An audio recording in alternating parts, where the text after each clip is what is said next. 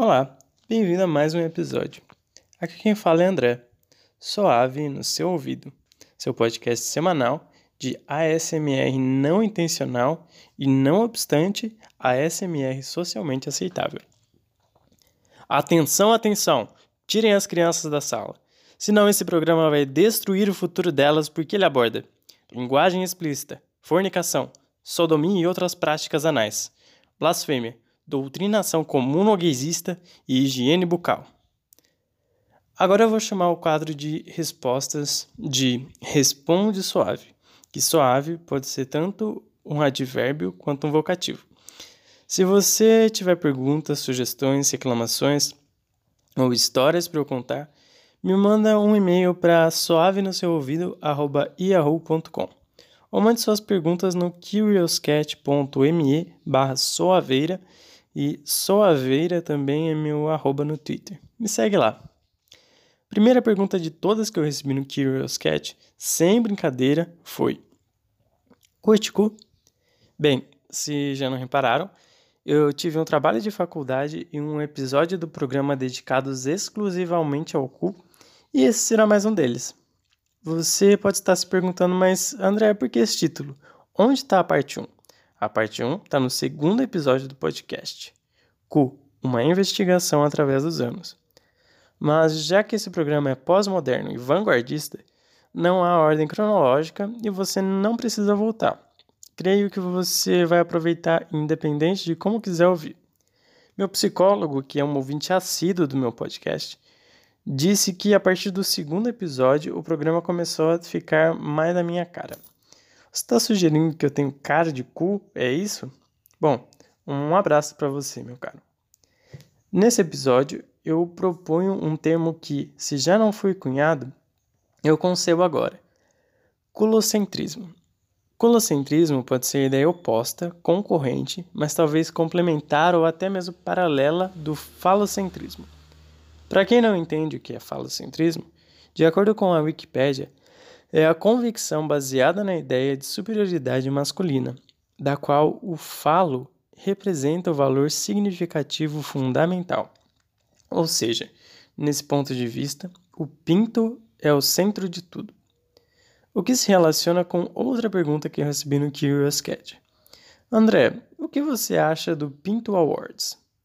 Pinto Awards é uma competição no Twitter de proporções olímpicas. É uma rinha de rola. Rolas de todos os tamanhos, cores, formas e até fantasiadas de super-heróis. Nela, seus competidores mandam foto de seus paus e os melhores, mais bonitos e criativos ganham um grande prêmio que é o reconhecimento dessa fração de sua anatomia, porque no geral eles evitam expor seus rostos. Essa é mais uma expressão do grande culto universal ao sagrado falo. Só que no novo paradigma inovador do culocentrismo, o cu é o centro de tudo. Eu poderia colocar cucentrismo, mas para evitar cacofonia e garantir a sofisticação, decidi usar culocentrismo e respeita a etimologia do grego, sendo formada por kolos, cu em grego, mais kentro, ou centro. Não só isso, como também se alinha com o termo culo, que é usado pelos nossos vizinhos hispanohablantes. Um grande beijo para todos os hispanohablantes que estão me escutando. Minha convicção é que foi a partir do desenvolvimento anal que os animais tornaram-se complexos. E para esses, a presença ou ausência de cu é fator determinante para a seleção natural, pois sem cu não se sobrevive. Assim como uma vez que, quando minha mãe era criança, ganhou um filhote de gato, 100 anos, que teve que ser sacrificado, porque senão ele sofreria o mesmo destino trágico do pintinho que sofria da mesma deficiência, e que quando foi peidar, explodiu. Vamos agora ao nosso primeiro anunciante. Está com problemas de oxiuros, diarreia, constipação, hemorroidas, fissuras, verrugas e outras mazelas anais? A rede de clínicas Colon Analítica está aqui para te ajudar. Só ela tem o exclusivo tratamento com Retozonium 3000. Retozonium 3000 foi desenvolvido pelo Dr. Kaya Bilir, um coloproctologista turco mundialmente renomado, com PhD em Física Médica e Engenharia Eletrônica pelo MIT, que explicará com mais detalhes sobre esse aparelho inovador. Eu sou o Dr. Caia Bilir e, através de todos os meus conhecimentos somados, criei o Retosonium 3000, dispositivo composto de uma sonda retroanal, contendo de uma pequena tubo de titânio revestido de uma camada de silicone antialérgico para o conforto do paciente. Nela estão acoplados câmera, ultrassom, luz infravermelha e raio-x, tudo na garantia da máxima precisão necessária para o direcionamento do tubículo para a inoculação de ozônio. Ele revolucionou a prática coloproctológica é um item essencial de tratamento de ozonoterapia via retal. O tratamento de ozonioterapia via retal é recomendado para os mais diversos problemas anais e gastrointestinais. Agora, vamos ouvir nossos clientes satisfeitos.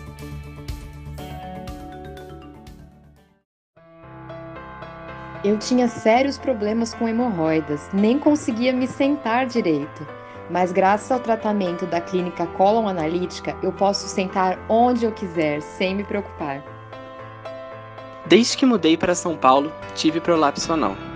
Mas o tratamento com o Retozônio 3000 resolveu esse problema.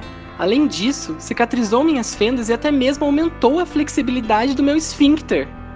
Minha vida sexual melhorou muito. E eu só posso agradecer ao Dr. Caia Bilir por isso.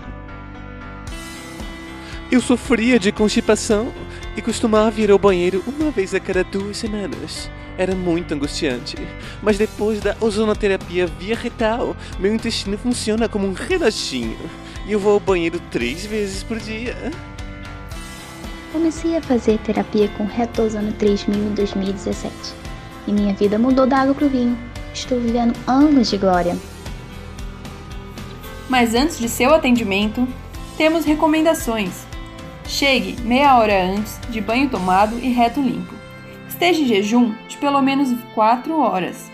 Nas 24 horas anteriores, evite comer milho ou feijão. Não ande de bicicleta, moto ou a cavalo. E não tenha relações sexuais por seu canal excretor. Use roupas leves e de fácil manipulação. Leve seus documentos pessoais, uma garrafinha de água e uma toalhinha de rosto.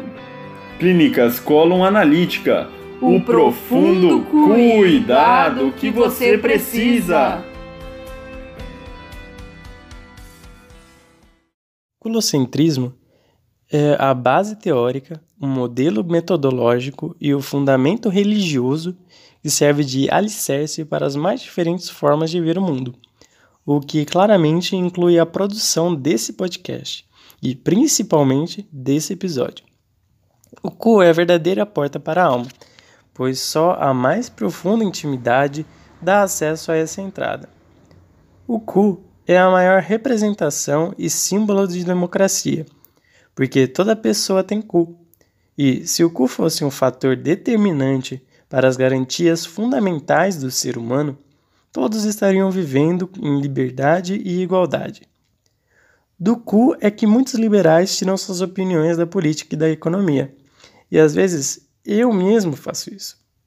Porém, as opiniões paridas pelo meu cu não são tão esdrúxulas a ponto de eu acreditar que, na Coreia do Norte, Kim Jong-un proibiu o sarcasmo por lei, executou o próprio tio numa turbina de foguete e obriga todos os seus cidadãos a adotarem o mesmo corte de cabelo, que, por uma estranha coincidência, é o mesmo penteado usado por machos padrão.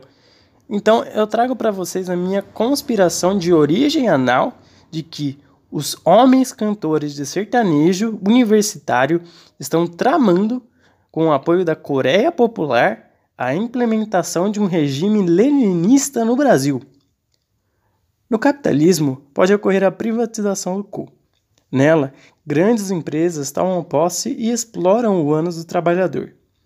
E sua propaganda ainda convence de que, no fim das contas, deixar empresas fazerem o que quiser com seu cu é algo positivo. São 12 horas de jornada, não. Mas pelo menos eu ganho meu dinheiro e eles passam papel higiênico depois. Mas tudo isso vai mudar quando os trabalhadores se unirem para instaurar a revolução comunista, aí a implementação da expropriação anal e assim as pessoas reivindicarem seus próprios custos e elas vão poder desfrutar deles em igualdade e liberdade. A teologia culocentrista visa responder um dos maiores mistérios da humanidade. Deus tem cu? Se Deus é onipresente e a ele tudo pertence, todo cu é o cu de Deus. Então ele é o ser plurianal, ou melhor, pananal. Não obstante ele, que nos presenteou com livre-arbítrio, dá oportunidade para a sua criação fazer pleno uso do ânus. Esse uso envolve a prática tão condenada em outras vertentes judaico-cristãs, porque Deus ama quem dá com alegria, como é dito na Bíblia em 2 Coríntios, capítulo 9, versículo 7. Da criação do culocentrismo, Deus originou tudo a partir do seu supremo ânus. O universo foi concebido pela flatulência divina, ou seja, a existência surgiu através do peido de Deus. Por que você acha que os primeiros átomos que surgiram são de gases? Não obstante, a vida humana é a derradeira matéria sólida do grandioso evento excretor da criação, o que responde à pergunta fundamental: por que existe sofrimento? É porque a vida é uma merda. Da merda viemos e iremos inexoravelmente à merda. E se os buracos negros são diversas manifestações do cu de Deus, será então que ele pratica sodomia espaço-temporal?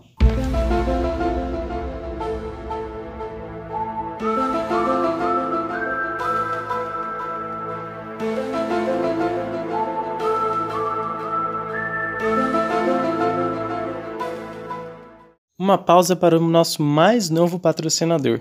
Devido ao sucesso internacional do nosso programa, ele exigiu que o comercial fosse gravado em inglês. Com muito pesar, peço desculpas para meus ouvintes cuja única língua fluente seja o português ou o espanhol. Outro beijo aos nossos amigos hispanohablantes. Do you want to see Uranus? The latest technology in space observation will help you to discover all the wonders of space. The Association of Space Seers, ASS or RAS for short, created a new telescope, cleverly providing a name containing the abbreviation. Telescope Curiosity A is an analogical electronic device with which you can observe the skies in high resolution. Get to the bottom of the mysteries contained in the universe. With penetrating precision, you'll see through black holes and other celestial bodies. Telescope Curiosity A is easy to manipulate just bring your eyes to the bottom hole and use the gentle touch of your fingers to rotate the ring surrounding it.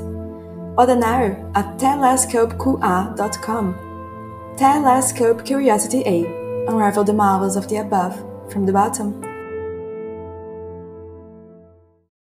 Quando o cu se torna o objeto central da adoração, seu culto é denominado culolatria, e seus praticantes são chamados culólatras.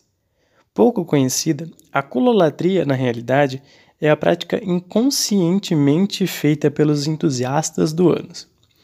A realização da culolatria ocorre pela admiração, perplexidade, amor e contemplação ao ânus e reconhecimento sua beleza como inegavelmente inerente e objetiva. Os culólatras procuram, acima de tudo, o autoconhecimento e o autocuidado anal. Para isso, há diversos artifícios dos quais eles podem se munir, das carícias que vão ao delicado toque de dedos, convulsivas passadas de língua, até o eletrizante fio terra, do plugue que tampa ao vibrador que dá consolo. A devoção da cololatria se realiza por meio da libação através da chuca, ritual que pode ser associado à teologia culocentrista, numa analogia à criação do mundo preparando o caminho reto, limpo, para ser penetrado pelo seu destino, cujo movimento pendular de vai e volta culmina no gozo. Uma prática avançada é o pompoarismo, que consiste de um cordão com esferas que são fagocitadas e expelidas pelo orifício, no exercício do músculo pubococcígeo. O ápice da prática culólatra é o nirvanas, que é a plena consciência e controle anal. Quem tem cu tem medo, mas quem atinge o nirvanas não teme pelo seu cu. A culolatria tem seus apóstatas. Não obstante, ela tolera a heresia, pois respeita a autonomia dos possuidores de anos. Por isso, trago aqui um depoimento de alguém que renunciou sua fé. Alô, meus amigos, aqui quem fala é o Paraíba. Eu vou dar aqui um exemplo. Na época que eu vivia na minha vida mundana, na minha vida de putaria, né? Bom, uma vez eu fui um festival de frio em Garanhuns, Pernambuco. Aí arranjei umas jovens senhoras, né? jovem senhora levei pro hotel e lá rolou um antro de prostituição, né? Eu dando uma lambidinha no tabaco dela. Ela foi lambendo minha pintinha na lateral, na lateral. Ela foi afastando os ovos com a língua. Eu digo, eu vou deixar para ver o que, é que essa rapariga tá pensando que eu sou. E ela foi afastando, foi afastando. Tem nada a ver com viadagem isso aqui, não. Automaticamente a gente vai abrindo a perninha, vai levantando a perninha assim e tal. Meu amigo, eu conto isso como um testemunho, que hoje eu sou um pastor evangélico. Ela pegou a língua, passou, não foi perto do cu, não. Foi no cu mesmo. Ela passou assim a pontinha da língua. Tá, tá, tá, tá, tá, tá. Rapaz, a gente fica muito indefeso com a pessoa lambendo o cu da gente, sabe? Teve uma hora que ela passou tanta língua no meu cu que o maior favor que uma pessoa fazia era pegar um, um poste daquele ali e meter todinho assim de cu adentro. Tá! Rapaz, ela passou tanta língua no meu cu quando eu cheguei em casa, eu fechei a porta e joguei a chave por cima do muro, porque se eu saísse naquele dia, eu dava o cu. É meu testemunho que eu tenho para dar para vocês. Um abraço. Hoje eu vou trazer mais um tutorial. Vocês acharam que seria sobre cu, né? Erraram.